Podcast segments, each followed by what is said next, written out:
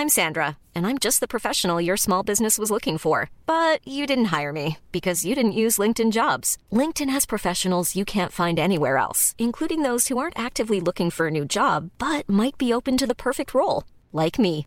In a given month, over 70% of LinkedIn users don't visit other leading job sites. So if you're not looking on LinkedIn, you'll miss out on great candidates like Sandra. Start hiring professionals like a professional. Post your free job on linkedin.com/people today.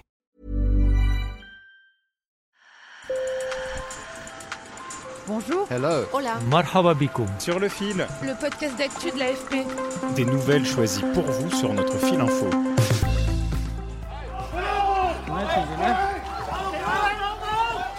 L'altercation violente que vous entendez se déroule devant le consulat de Chine de Manchester en Angleterre.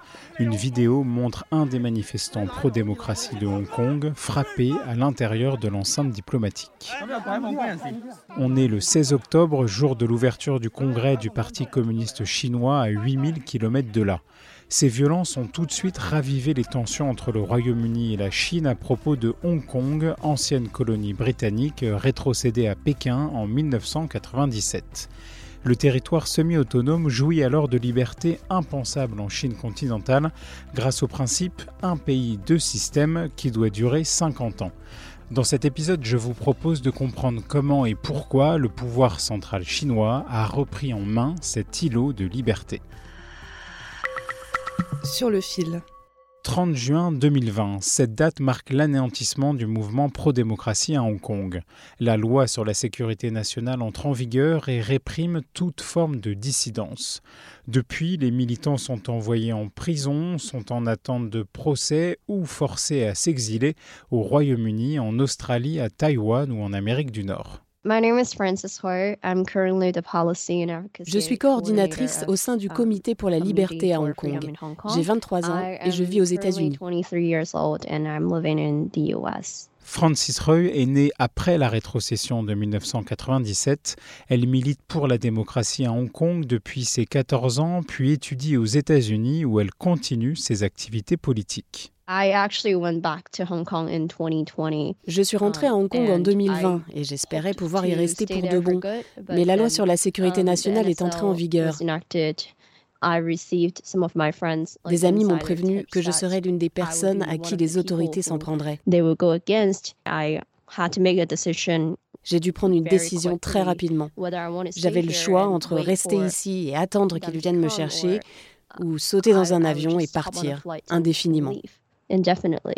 La jeune femme est partie un mois après l'entrée en vigueur de la loi sur la sécurité nationale, une loi qui interdit notamment tout acte de collusion avec des forces étrangères. Quand on a décollé, je me suis dit que c'était la dernière fois que je voyais cette ville. J'ai pleuré pendant toute la durée du vol. Alors depuis les États-Unis, son pays d'accueil, Francis Reuil continue son combat en faveur de la démocratie à Hong Kong. Nous devons garder espoir.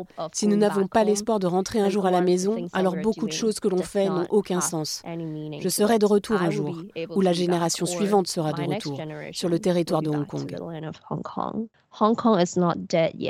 Hong Kong n'est pas encore mort. Bien sûr, nous sommes privés de liberté, mais il y a quand même un tout petit peu de liberté à Hong Kong. Et il y a beaucoup de personnes qui y vivent encore. À Hong Kong, ville de quelques 7 millions d'habitants, la critique du pouvoir a presque disparu, malgré de rares tentatives isolées. Fin septembre, des supporters de foot ont hué l'hymne chinois, un délit passible d'un maximum de 3 ans de prison.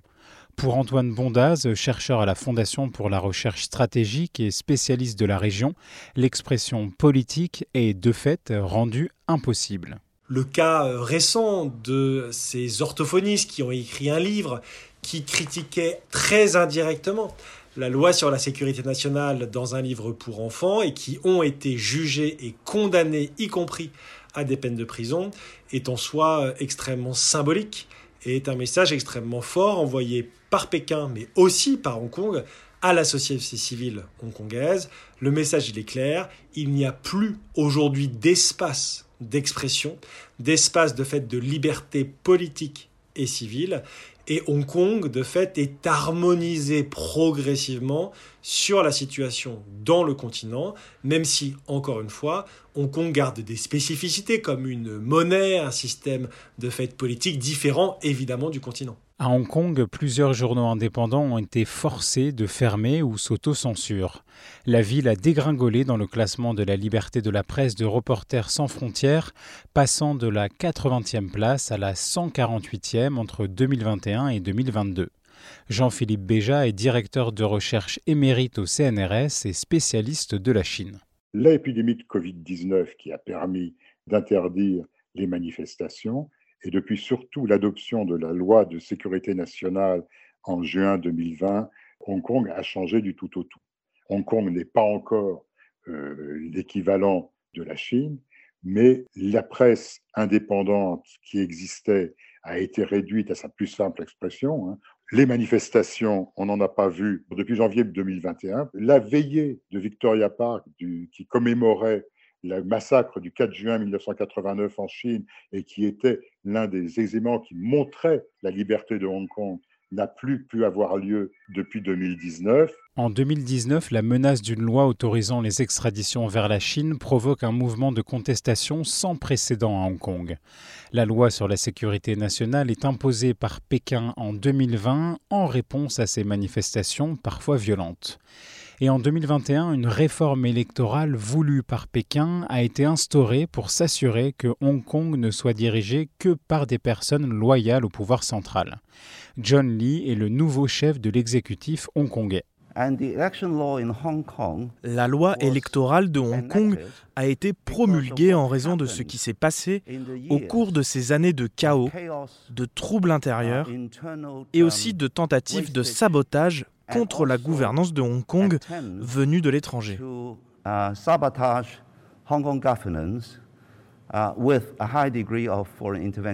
Jean-Philippe Béja explique pourquoi le président chinois a décidé de mettre Hong Kong au pas. Du point de vue de Xi Jinping, ce qui compte, c'est qu'il faut que la nation chinoise soit unie et surtout qu'on empêche toute forme d'ingérence de la part de ce qu'on appelle les forces étrangères hostiles.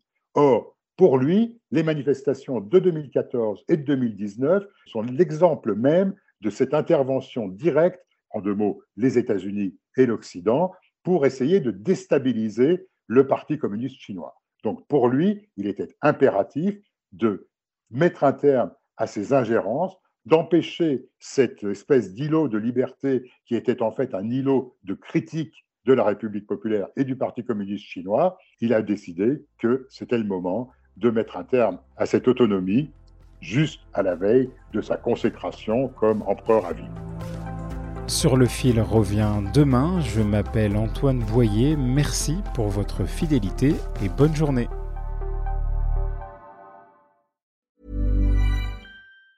Planning for your next trip?